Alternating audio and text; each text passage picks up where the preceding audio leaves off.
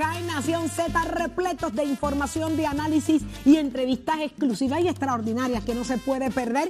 Y usted solo las escucha a través del 93.7 en San Juan, a través del 93.3 en Ponce y a través del 97.5 un Mayagüez, todo Puerto Rico, conectado a Nación Z y de igual forma a través de la aplicación La Música, a través del Facebook, dele seguir, conéctese ahí. Su opinión es importante para nosotros y estamos más que listos. Jorge Suárez, Eddie López. Buenos días. Puerto Rico, buenos días, buenos días, Saudi. Ya comienza una nueva hora, son las 7 y 3 de la mañana aquí en Nación Z. Estamos en vivo, Saudi en la emisora nacional de la salsa.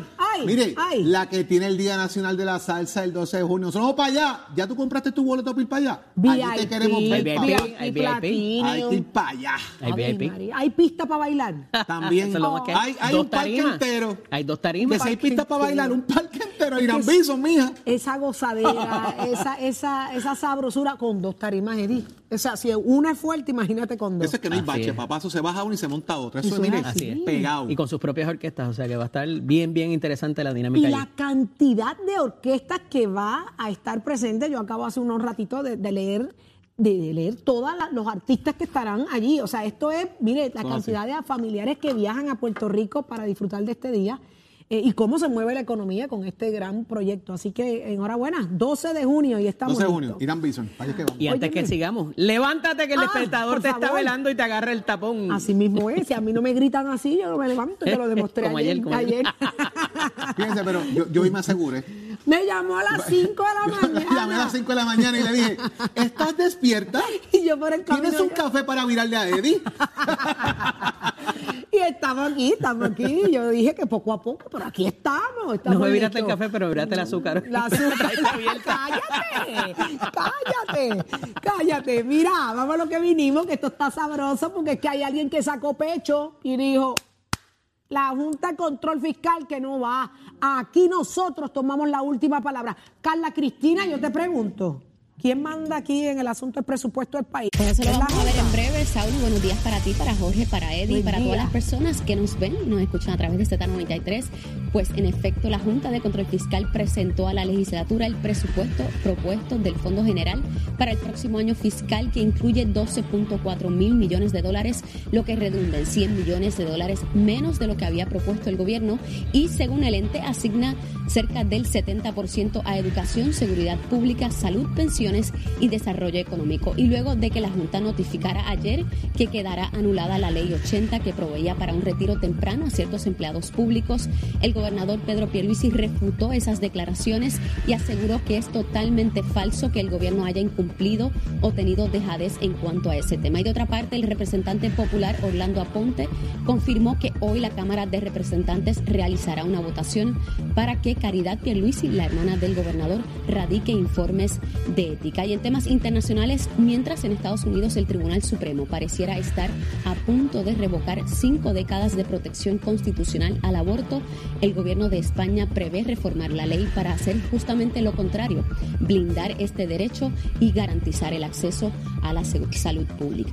Somos du- du- du- duros en entrevistas y análisis. Nación Z. Nación Z. Por el la música y la Z.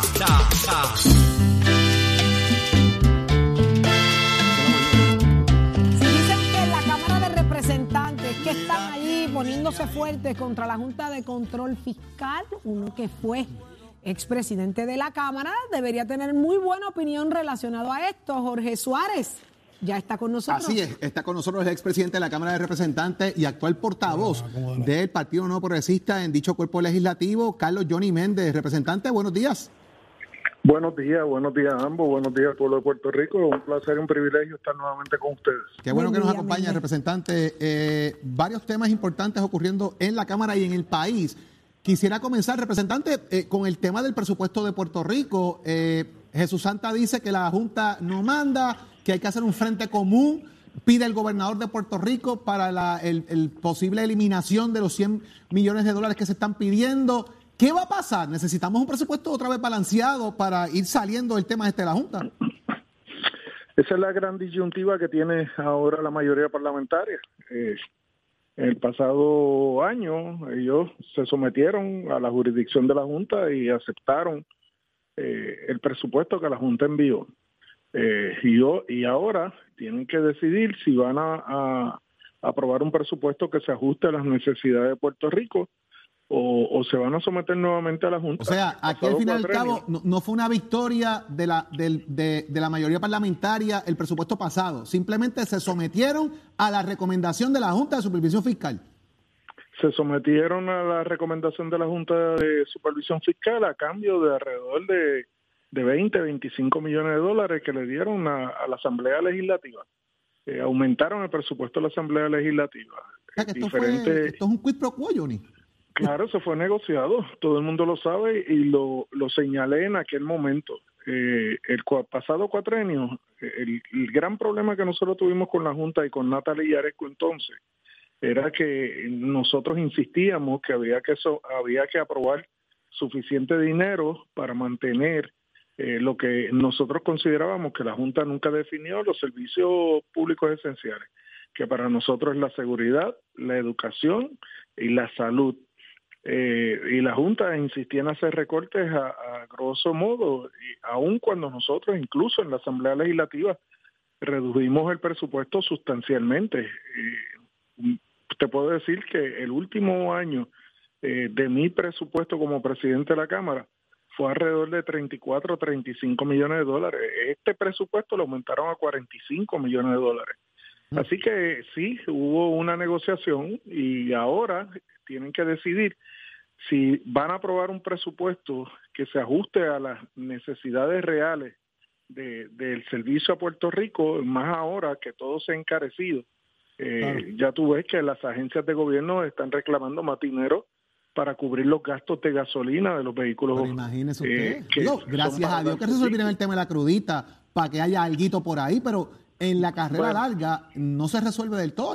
está apretado el, bolsillo del puertorriqueño con la gasolina. Bueno, bueno, ahora mismo lo de la crudita está en cuar, está en veremos. Eh, porque eh, no se están haciendo las cosas como se tienen que hacer y tú conoces el proceso legislativo. Tú no puedes enmendar una ley con una resolución conjunta.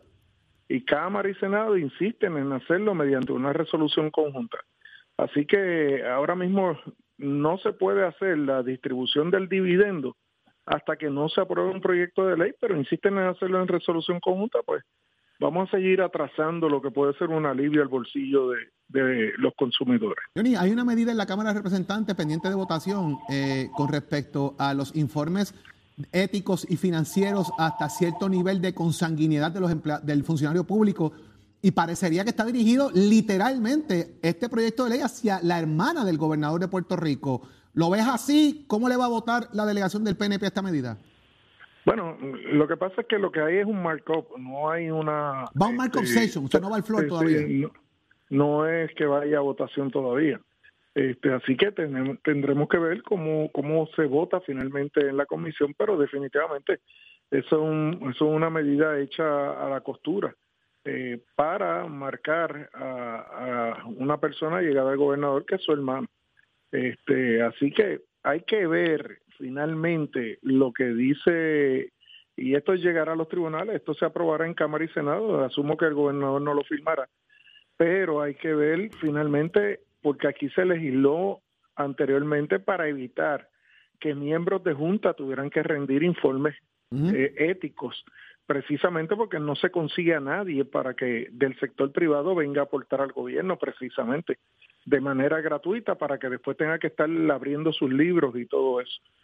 Así que hay, hay que ver eh, finalmente qué es lo que va a surgir, cuál va a ser el proyecto final, porque no hemos visto la versión final de lo que se va a llevar hoy a Mark Obsession.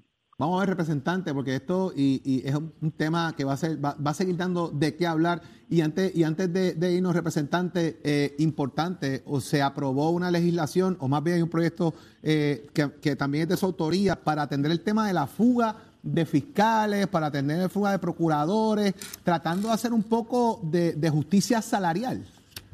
Sí, es un proyecto del presidente, de este servidor, de Jesús Santa, de Quiquito Meléndez y lo que busca es hacerle justicia a, lo que son los fiscales y los profesionales en el área de, la justicia. eh, porque eh, nosotros estamos teniendo una fuga de mucho talento. Eh, en el área médica, ahora la vamos a tener en el área de educación, y también la estamos teniendo en el área de lo que es la impartir la justicia. Y, y no podemos mirar para el lado y seguir dejando que se vaya yendo todo este Claro. talento, especialmente a abogados eh, que ya tienen demasiado mucha experiencia precisamente en el procesamiento criminal. Así que eh, entendíamos que era necesario hacerle justicia. Bueno, señor portavoz, representante y expresidente de la Cámara de Representantes, agradecido de su tiempo, como siempre, con todos los radioescuchas y, Y- y televidentes de la como, Nación Z. sie- como siempre le digo, el sol sale por acá, por el área de Fajardo, y se come el mejor pescado también. Yeah. Sí, eso, eso, eso siempre ha sido debatido con Johnny. está, está- está invitado, está invitado. Johnny, yo, Johnny, yo quiero saber eso, yo quiero, yo quiero hacer constar eso, yo necesito ir por allá. Ah, pues cuando guste, se viene por acá, que, que acá lo recibimos con los brazos abiertos. De- de- Sabemos mira, que sí. unas arepitas con habichuela, Johnny, corren bien. Ave María, Chacho, eso es lo relleno. Cuídese, mejor que hay, representante, buen día. Con habichuelas y patitas coloradas. Ahí está, ¿viste? Ah. María, Muchísimas gracias. Representante, buen día, cuídese. Muchísimas gracias a ambos. Jorge Suárez, a nuestra audiencia que disfruta de este programa todos los días. Llegó un gran momento que, que me place compartir con ustedes porque soy testigo de lo que nuestra invitada provoca eh, cuando a veces eh, estamos o nos sentimos caídos. Y es que Dios le dio un don maravilloso. Y tanto así que le ha permitido propagarlo a nivel de Iberoamérica y Estados Unidos y hoy está en Puerto Rico con un gran proyecto. Reciban ustedes a la pastora Yesenia Den. ¿Así se le pronuncia su apellido? Yesenia Ten. Den, bienvenida a Nación Z. Muchísimas No gracias. sabe la energía tan grande que provoca en mí su presencia, Gloria porque la conozco mucho antes de tener la oportunidad de entrevistarla con el gran don que Dios le regaló. Gloria a Dios, un placer y muchas gracias por darme la oportunidad de estar aquí con ustedes. Son tantos y tantos los puertorriqueños y latinos, ¿verdad?, que, que le siguen. Son alrededor de 3 millones de personas que han, han caído rendidos ante la palabra de Dios que usted transmite. Gloria a Dios. Es una gran responsabilidad, Yesenia. Amén. Eh, más allá de, de la confianza que Dios le pone en sus manos, ¿verdad? Usted reconoce todos los días lo que implica la palabra de Dios en su boca y cómo usted puede cambiar vidas. ¿Usted está clara de eso? Totalmente. Qué bueno, totalmente. Sí. Gracias por, por esas palabras que definitivamente ponen más peso Sí. acerca de la dedicación que el Señor nos ha hecho tener con esto. Amamos lo que hacemos, entendemos que todo viene de Dios. Esto no es algo humano, es algo totalmente divino, porque el único que puede cambiar y transformar corazones es el Señor. Y que nos haya escogido realmente es un honor y es un privilegio. Y escuchar estos testimonios que continuamente nos llegan por diferentes vías es lo que también nos hace como que echarle ganas bueno. y seguir adelante haciendo lo que el Señor nos ha llamado a hacer. Qué bueno. La gente puede pensar que, que la necesidad de buscar a Dios es en los momentos difíciles. La, la- la necesidad de buscar a Dios es todo el tiempo, en los Así es. momentos de alegría para ser agradecidos, en los momentos de necesidad para sentir que hay fortaleza. Así es. Y cuando Dios utiliza a personas como usted como instrumentos para llegar por diferentes vías, hay que reconocerlo. Las redes sociales vinieron a cambiar el mundo y usted le ha dado un poder enorme a través de las redes sociales a Dios. donde en el silencio uno busca y cuando llega la noche cómo fortalecerse y escuchar la palabra de aliento y así fue mi testimonio con usted. Gloria a yo tenía Dios. una necesidad bien grande de entender por qué yo pasaba por situaciones sociales tan duras y tan difíciles para poder lidiar con mucha gente a la vez. Y yo decía, pero si yo siento que yo no estoy haciendo nada malo. Y en aquel momento que yo le escuché a usted en su, en su prédica, usted me dio todas las herramientas basadas en la palabra. Me sentí tan especial y me sentí fortalecida al momento. Gloria a Dios. Ahí me acostumbré a escucharla. Gloria a Dios. Hoy eh, añade un nuevo libro a su colección de libros exitosos y se trata Determinados. ¿De Así qué es. se trata? Cuéntenos.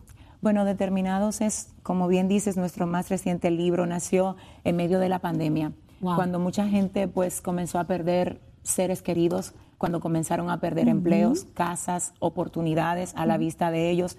Era necesario que nos levantáramos con una respuesta de Dios y dejarla registrada en un libro que pudiera correr y llegar a esos corazones que necesitan ser restaurados, fortalecidos y entender que no es el final para ellos.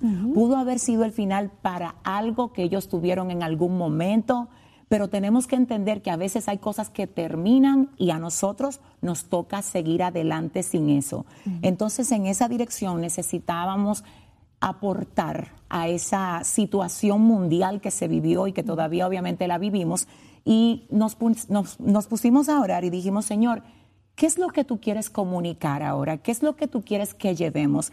En ese tiempo el Señor me da la palabra y me dice, quiero que escribas un libro con el tema determinados. Y el eslogan del libro es, porque para vencer y no para ser vencidos fuimos llamados. Es decir, que tenemos mientras respiramos, no importa cómo tu mundo se vea, no importa lo que hayas perdido, no importa lo que ya no tengas, ni siquiera importa cómo te sientas, si sigues respirando es porque tu tiempo aquí no se ha terminado y porque hay cosas que Dios espera que tú las sigas conquistando. A veces lo que más nos duele es lo que más nos capacita.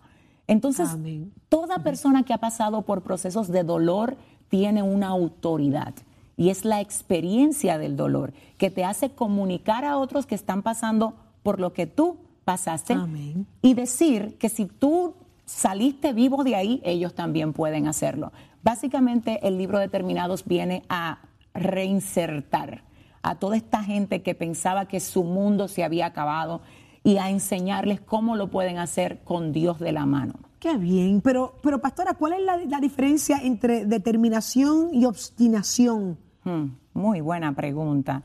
Bueno, yo definitivamente entiendo que en esa dirección es importante nosotros entender que no siempre que estamos dando pasos hacia adelante estamos avanzando. Mm. Dar pasos hacia adelante no siempre es avance, porque si tú vas en la ruta equivocada, tú te estás alejando del destino correcto. Es por esto que cuando vamos en carretera y te pasaste de la salida, tienes que dar un giro y sí estás moviéndote hacia adelante, pero estás en la ruta incorrecta. La ruta correcta para toda persona es la que Dios trazó para ti. La Biblia dice que el Señor tiene planes de bien y no de mal para darnos un buen fin y una esperanza. Cuando tú te vas por tu propio camino sin pedir a Dios dirección, Dios ama a sus hijos, Dios nos creó a todos, Él nos ama, Él desea ardientemente que nosotros le digamos, Dios, ¿cuál es la ruta? ¿Cómo manejo mi vida? ¿Qué tú tienes para mí? Cuando tú vas donde Dios con esa actitud de te necesito, el Señor te va a direccionar. Entonces tú te vas a dar cuenta que tú hiciste ruta, que tú hiciste planes que no eran los mejores, porque lo hiciste sin el acompañamiento de Dios. Pero cuando incluyes a Dios, dices, ¿hacia dónde yo iba? ¿Cómo yo pude envolverme en todo esto? Entonces es ahí donde posiblemente tengas que dar una vuelta en U para tomar el destino correcto. Entonces, para responder a tu pregunta, excelente pregunta, la diferencia entre determinación y obstinación es a veces incluso que la gente sabe que va mal y va por un mal camino, pero ellos dicen, no, yo sigo, esta es mi vida, yo sé cómo yo la vivo, que nadie se meta conmigo y realmente la vida no es propiedad de nosotros, es un préstamo de Dios para nosotros. Porque la palabra de Dios dice que fue Dios el que nos dio vida, que no habíamos vivido un día y ya Dios sabía el día que nos íbamos. El salmista decía, hazme entender mi fin. ¿Cuál es la medida de mis días? Sepa yo lo frágil que soy. Diste a mi vida término corto y mi edad es como nada delante de ti.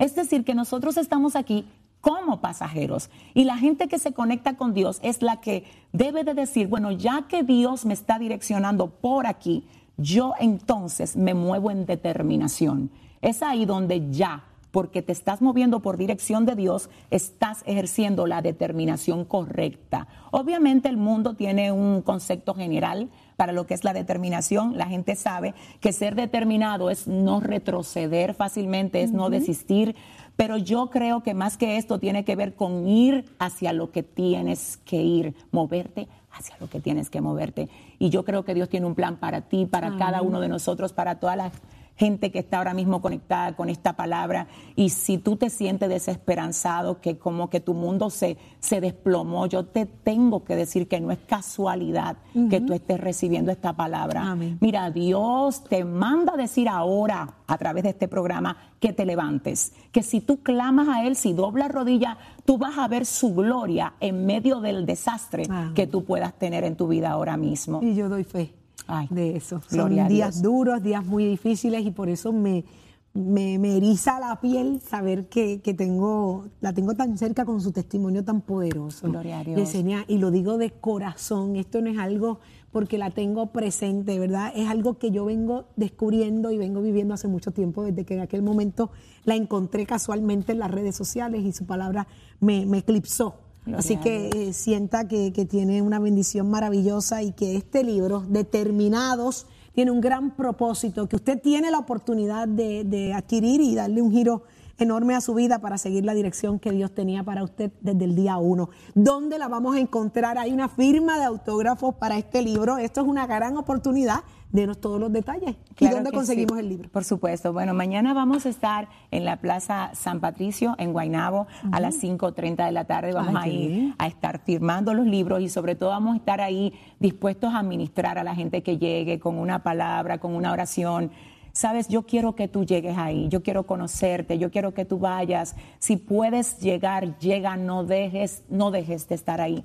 Yo oré a Dios antes de venir a esta nación, a este país que amo muchísimo, porque fue uno de los primeros en abrirme las puertas cuando estuvimos comenzando el ministerio. Amo Puerto Rico Qué de bien, corazón, amén. amo Puerto Rico. Mañana les veo, les espero en la Plaza San Patricio de Guaynabo y el día 28 de agosto de este mismo año venimos al Coca-Cola Music Hall. Allí Así que quiero, por favor, yo quiero que estés ahí y quiero que todo el que pueda agendar esta fecha lo haga porque vamos a ministrar una palabra para toda la isla que sabemos que va a bendecir de una manera muy especial esta nación. Y sígala en las redes sociales y haga como yo, déjese tocar con la palabra. eh, todo lo que habla se extrae con pleno conocimiento de, de la, de la Biblia y usted lo, lo puede constatar a través de esta entrevista. Y si la sigue en redes sociales, usted y yo hablamos después por Gloria direct message para que vea la maravilla que hay ahí. Gracias, Muchísimas gracias. Yesenia. Den, pastora eh, internacional, Iberoamérica y Estados Unidos.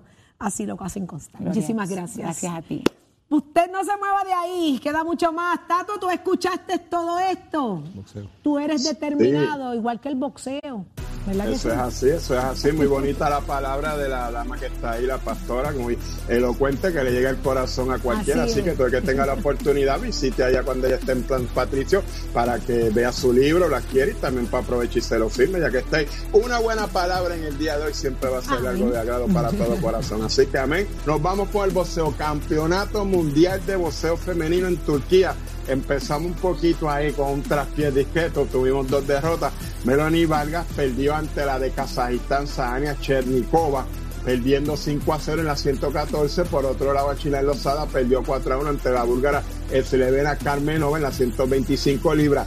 Kiria Tapia va contra Ana Charinova en la 130. Stephanie Piñeiro va contra Melina Motovic en la 100 en la 145 y Angeli López cogió bye en esta primera ronda, va para la segunda contra esta mínima Pretova de Bulgaria. Así que ya usted sabe, las puertorriqueñas nos quedan tres. Vamos a dejársela que de qué manera. Y oiga, tengo unas fotos por ahí. A la verdad que el Bad Bunny y su gente de mercadeo se la saben. ¿Sabe con quién estaba en el Fórmula 1? Compartiendo con el Checo Pérez, ya usted sabe, la gente de Red mira el Bad Bunny ahí que llegó con él. Cabe señalar que puse esa calcomanía en los carros de Red así que ya usted sabe, el Bad Bunny, el Benito, el de Vega Baja, dejándosela caer. Y de qué manera usted se entera aquí en Nación Z, donde siempre nace la noticia deportiva todos los días en nuestras sesiones con el oficio de Mestes Core. Oiga, mi gente, que tengan buen día. Oiga, Chero, my friend. Jorge Suárez. La fiscalización y el análisis de tus mañanas de lo que ocurre en y fuera de Puerto Rico comienza aquí en Nación Z. Saudi Rivera. La verdad con un análisis serio y responsable. Y Eddie Lofe. Levántate que el despertador te está velando y te agarra el tapón. Nación Z por Z93. Ya estamos de regreso en Nación Z y ya está con nosotros vía telefónica el licenciado Leo Aldrich de Frente al País, como a usted le gusta. Buenos días, Leo. Buenos días, Leo. Buenos días. Buenos días, Saudi. Buenos días, Jorge. Buenos días, Eddie, un placer estar con ustedes y con toda la gente de Nación Z. Licenciado, yo tengo una duda desde que me levanté esta mañana y llegué a Nación Z. Una. ¿Quién manda? ¿La Junta de Control Fiscal o manda la Cámara de Representantes sobre el presupuesto nuestro nuevo? Porque ese presupuesto promete. Jorge, tú, tú sabes que sigo eh, teniendo la duda. Leo, hay- Saudi tiene una duda aquí de quién manda dónde y, y la perspectiva es la siguiente. El gobernador de Puerto Rico ha pedido un frente común para tratar de detener lo que la Junta está solicitando de la eliminación de los 100 millones de dólares del presupuesto. Jesús Santa dice que la última palabra la tiene la Cámara de Representantes. Carlos Johnny Méndez hace unos minutos atrás aquí dijo que la Cámara de Representantes y la mayoría parlamentaria se sometió el, el año pasado a la petición de la Junta y ahora no saben cómo negociar ese presupuesto, dándose la circunstancia de que la Junta le dio unos chavitos adicionales a la Cámara. Prácticamente dijo que aquí hubo hasta un quid pro quo. ¿Cómo? Pues, pues mira, el- la realidad es que esa duda, esa pregunta eh, está latente desde que comenzó la Junta de Supervisión Fiscal y promesa hace ya cinco o seis años. ¿Quién manda? Realmente se supone, según la ley, que la Cámara de Representantes apruebe un presupuesto según el- el- la disposición constitucional, ¿verdad? Que la en la Cámara es que se inicia cualquier asunto presupuestario, eh, pero la Junta de Supervisión Fiscal tiene la potestad, tiene la prerrogativa de determinar si en efecto eso cumple con los parámetros dictados por promesa. Es decir, tienen casi en la Junta un poder de veto y en ocasiones cuando la Cámara de Representantes y el Senado, o sea, la Asamblea Legislativa no ha logrado, no ha alcanzado un presupuesto eh, que sea aceptable para la Junta, ha entrado en vigor el de la Junta. Así es que para contestar tu pregunta en términos sencillos, a mi juicio, Saudi, a mi juicio, quien tiene la palabra final es la Junta de Supervisión Pero Fiscal. podría, Leo, para dejar a Eddie, podría en este caso, re- podríamos echar hacia atrás nuevamente y que no hay un, presu- un presupuesto balanceado y lo que se adelantó el año pasado, regresar nuevamente al starting point y que, mire, no vol- volvemos para atrás y volvemos a empezar desde cero otra vez. Ya lo que pasó, pasó. Ah, Eso, eso es importante que lo traigas porque la ley promesa dispone que para salir de la Junta hace falta dos cosas principales. Uno, regresar a los mercados con unas tasas razonables.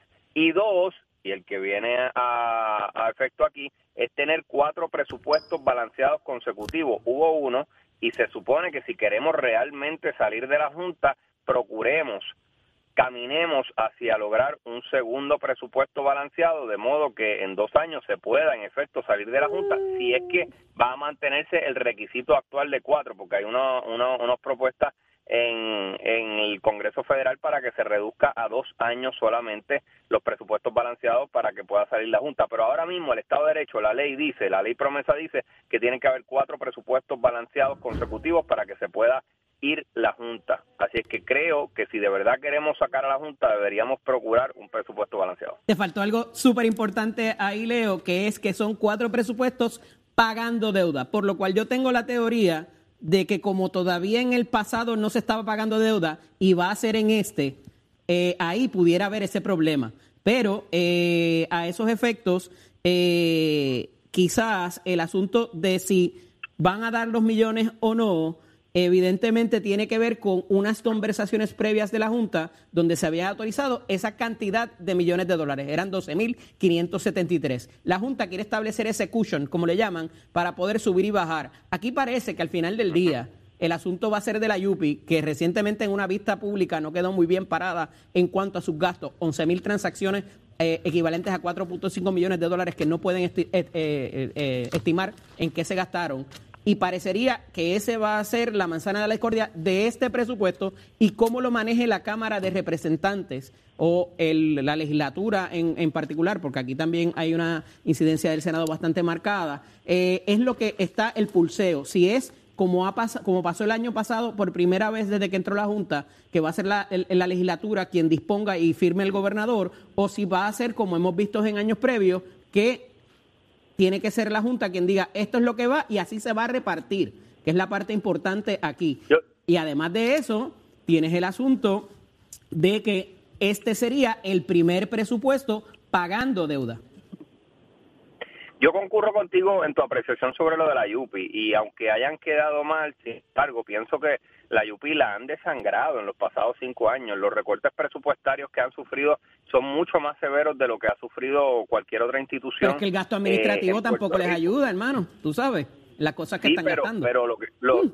lo que pasa es que, o sea, la, la cantidad del recorte presupuestario ha sido eh, violento. La palabra es violento. Y pues obviamente eso incide en la educación, incide en la cantidad de estudiantes que tiene. Eh, todavía, todavía yo me atrevo a afirmar que la Universidad de Puerto Rico es de, la, de las pocas instituciones que más o menos sirven en la cosa pública de Puerto Rico, porque vamos a hablar de la clase media. La clase media trata, a- como de lugar, de tener a sus niños en colegios privados para no estar en escuela pública. Trata, ¿verdad? Trata lo mejor que puede de estar en urbanizaciones cerradas o en condominios que tengan seguridad propia para no los depender servicios de la básicos los pagas dos veces, Leo, la seguridad, la salud, la educación, la transportación, con la todo. gran excepción con la gran excepción Eddie de que es un orgullo para el puertorriqueño de clase media y de clase trabajadora que Entrar su hijo o hija vaya a la Universidad de Puerto. Rico. Así por eso es que digo que la Universidad de Puerto Rico sigue siendo una de las pocas instituciones que, que proveen orgullo que proveen un servicio de calidad y, y diezmarla más todavía pese a lo que a que puedo reconocer que todavía hay em- espacio para mejorar me parece que es nefasto para el proyecto a largo término del país. Si es que existe, si es que podemos estipular que existe un proyecto a largo término del país. Uy. Qué increíble, qué increíble, pero me uno a esas palabras, licenciado, a esa descripción como clase media de lo orgullosos que nos sentimos de la Universidad de Puerto Rico y Claro. aspiramos, ¿verdad?, a que, a que se haga lo justo y se respete eh, la Universidad de Puerto Rico. Pero, licenciado, te- teniendo, a- teniéndolo aquí, tenemos que aprovechar la oportunidad para hablar de la situación de Jobos. Hay gente que bajo la presión que están viviendo y la situación que están enfrentando allí, eh, eh, han hablado sin, O- o- o van- sin- van a hablar. o van a hablar, están dispuestos a hablar sin inmunidad.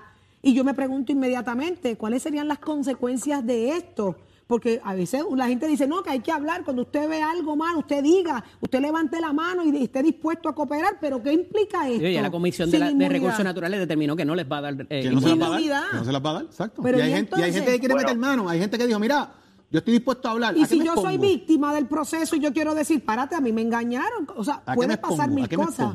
¿A qué se exponen? Bueno, cada, cada caso es un mundo. Y obviamente si, si le nace a una persona el deber cívico de explicar algo que ellos entienden que estuvo mal, eh, pues, ¿verdad? Tienen derecho a ello, pero es importante que se asesoren legalmente porque como dicen en- lo que dicen en, la- en las películas es cierto. Eso viene de un caso y el profesor Jorge Suárez puede juntar un caso que se llama Arizona versus Miranda Todo que dice en la famosa retaíla de, de, de usted tiene derecho a permanecer callado todo lo que diga o haga puede ser usado en su contra. Pues es un contexto de custodia por supuesto cuando está arrestado pero la realidad es que todo lo que uno diga se puede en ocasiones, especialmente si es incriminante, puede usarse en su contra. Si Eddie hoy dice, eh, por cierto, ayer me robé un banco en, en San Juan, pues pueden utilizar esa expresión de Eddie para procesarlo criminalmente. Así que sea en Jobos o sea en cualquier lugar, cualquier ciudadano que emita una expresión que lo incrimine, esas expresiones pueden ser usadas en su contra. O sea que si estas personas de Jobos tienen una intención de explicar lo que ha sucedido, santo y bueno, qué bueno, qué, qué, qué bueno que tengan esa conciencia cívica, pero para proteger sus intereses, me parece a mí que también deberían hacer un balance eh, y asesorarse legalmente para ver si, si les afecta de alguna Tú forma. como abogado Por no se lo que recomendaría. querían buscar inmunidad. Queda claro. Por- Quedó clarísimo, eso licenciado. Quedó clarísimo. no Usted no se lo solamente, recomienda. mira, no es solamente que será, no es solamente que podría ser, es que será usado en su contra. Así que mire, shut your mouth. Civil, civil, no. criminal, administrativo, de todo. ¿Qué- qué hasta cosa? federal, por delitos ambientales. Cierto, pero si se hace una, un estudio y, y como decía Saudi, se determina que la persona eh, actuó de buena fe y ¿Y lo estaba obrando pensando bajo pe- bajo pe- bajo representaciones que le hicieron unos terceros, pues podría entonces, si no está expuesto a ningún procesamiento administrativo, civil, criminal, como dice Eddie, entonces estaría en posición de, de proveer información y ayudar a la ciudadanía a descifrar qué fue lo que pasó allí. Así que es un balance que se tiene que hacer, obviamente se tiene que hacer de manera sosegada, tranquila, Bueno. eh, con, la, men- con la cabeza fría y, y entonces llegar a la conclusión que, que, que va a hacer ese ciudadano. Mire, por más seguro que usted esté, que usted tiene la razón, que usted la puede demostrar, un buen abogado es lo que usted necesita. para que le defienda a usted sus derechos y la verdad ante todo. Licenciado, muchísimas gracias. Eh, gracias a ustedes siempre. Gracias como siempre estar con nosotros. Hoy es jueves. Eh, déjame pensar si mañana le doy libre. se lo ganó, se lo ganó. Mañana usted no tiene que estar acá con nosotros, pero el lunes sí. Muchas gracias, muchas Mire, gracias. Mire qué condescendiente esta muchacha, oye, una cosa. Buen, viaje, buen viaje, Yo soy tan buena, imagínese, le di libre mañana. Condescendiente muchacho. Muchísimas gracias. Abróchate el cinturón y buen viaje. Amén, buen viaje. Pero mire cómo está la calle, qué está pasando en el tránsito, el tiempo, va llover, no va a llover, se come sopita. Carla Cristina, ¿te come una sopita hoy? O hace mucho calor como para una sopa. ¡Ay, María! Carla Cristina informando para Nación Z en el tránsito, dos accidentes vehiculares reportados tanto en la autopista José Diego como en la carretera número 2. La colindancia entre Vega Baja y Vega Alta ha provocado tapón en ambas vías en dirección a Dorado y también está taponada el autotramo entre Baja y Bayamón y más adelante en un tramo cerca de la zona industrial Amelia. Pesado también el tránsito en tramos de las carreteras 167 y PR5 en Bayamón y la 165 en Levitown, Cataño y Guaynabo. Pesado también el tránsito en la carretera número 2 en Bayamón, en el área de Santa Rosa y más adelante en el expreso Kennedy en dirección a San Juan. Tapón también en las avenidas Lomas Verdes y Las Cumbres, en tramos de Bayamón, Guaynabo y Cupey en su trayecto hasta Trujillo Alto y pesado el tránsito en el expreso Valdeoriotti de Castro, en tramos desde Carolina hasta Santurce a la entrada al túnel Minillas, así como el ramal 8 y la 65 de Infantería y el expreso de Trujillo en dirección a Río Piedras. La autopista Luis Aferré está taponada en el área de Montiedra y la 30 en Gurabo en dirección a Caguas. Más adelante actualizo esta información para ustedes. Ahora pasamos con el informe del tiempo. El Servicio Nacional de Meteorología nos informa que para hoy se espera que tengamos olas de hasta 7 pies en aguas del Océano Atlántico, donde existe una advertencia para operadores de embarcaciones pequeñas y también el Canal de la Mona estará bajo esta advertencia en horas de la noche. Además, continúa vigente el riesgo alto de corrientes marinas para la mayoría de las playas, excepto aquellas de la costa sur y noroeste de Vieques. Más adelante les hablo sobre cómo estará el clima hoy para Nación Z. Les informó Carla Cristina. Les espero en breves minutos en Nación Z Nacional con Leo Díaz aquí en Z93. Somos, somos una mirada fiscalizadora sobre los asuntos que afectan al país. Nación Z, Nación Z. Por Z93, somos su noticia. Mire esto, usted mire, busque hoy primera hora y saborece esta inserción que hay dentro del periódico. Cuando usted le dicen 60 años, 60 años es una vida, pues imagínese llevando alegría, sabor, salsa, sabrosura. Así es el gran combo y primera hora está con nosotros y nada más y nada menos que Jerry Rivas. Así que pónchemelos aquí, señor director, qué clase, balance y qué compañía. Aquí está Nainit, eh, la jefa de primera hora que se han dado el, gustazo y, la sabiduría de reseñar el, gran talento y la historia y trayectoria de lo que es el Gran Combo, Anení. Así es, Saudi. 60 eh, años, como dijiste, eso no lo, lo hace todo el mundo. Y, le queríamos dar un, homenaje a don Rafa y a los muchachos del combo de la manera que ellos se lo merecen. Y es un especial que se llama Los 60 del Gran Combo, que lo puede encontrar tanto en nuestra edición impresa como en la web, que tenemos una entrevista que le hicimos al grupo completo. Y eso es lo diferente, porque usualmente, ¿verdad? Jerry siempre habla, don Rafa siempre habla, pero aquí pudimos sentarlos a todos, los músicos, y que todos ellos expresaran lo que ha sido las vivencias de ellos en el conjunto. Eh, anécdotas que son bien graciosas, cosas que ni yo, que soy una salsera de la mata, me sabía, ¿verdad, Jerry? Jerry, 60 años, yo, no me quiero ni imaginar la cantidad de historias y experiencias que hay detrás de todo esto y las grandes satisfacciones, pero tienen que haber también situaciones duras y difíciles para poder estar ahí, cumplir 60 años. Sí, eso es así. Buenos días a todos, buenos días a la audiencia de Nación Z, Saudi. Y primeramente, es, un honor, es un honor. No, no lo había, no, había, visto, no había visto el periódico. Mira, está calientito y Jerry lo vio ahora. Qué honor, es una, eh, de verdad que nos sentimos bien orgullosos. Y a tu pregunta, pues sí, no ha sido fácil, especialmente para este caballero. don Rafael Itier, y Dios lo tiene ahí. Este, pero de verdad que estamos muy complacidos, satisfechos, orgullosos de poder representar a nuestra isla eh, dignamente, de verdad que... Wow. Es que donde se para. Estoy emotivo, o sea, estoy aquí, pero.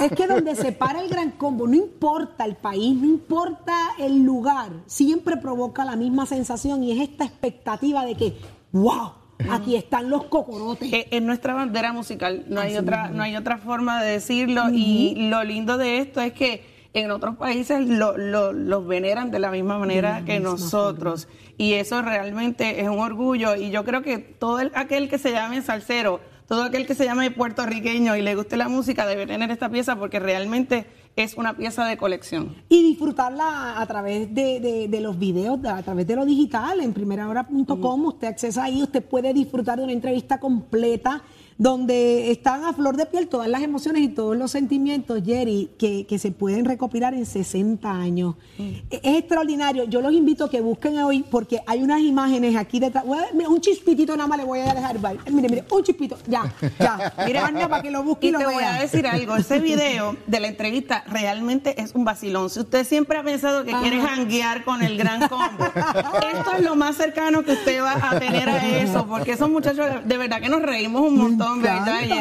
Y contaron unas anécdotas que yo en mi vida había oído, así que de verdad los invito a que lo vean porque yo me lo, para mí eso no fue trabajo, yo me lo disfruté un montón. Mira, y tengo que reconocer a Ana el gran trabajo que ha hecho eh, eh, la redacción, el periódico, para poder lograr eh, llevar imágenes, fotografías al impreso desde el 1960. Eh, eh, cada 10 años ahí hay un desglose de fotos que se ven Con a- las citas de Don Rafa, son citas de Don Rafa respectivas eso. a, Re- a esa la, época. A la época. Qué correcto. cosa increíble, los looks del Gran Combo. ¿Cuál es tu favorito ahí? Eso fue el voto. Eso está, eso está en el video, Jerry.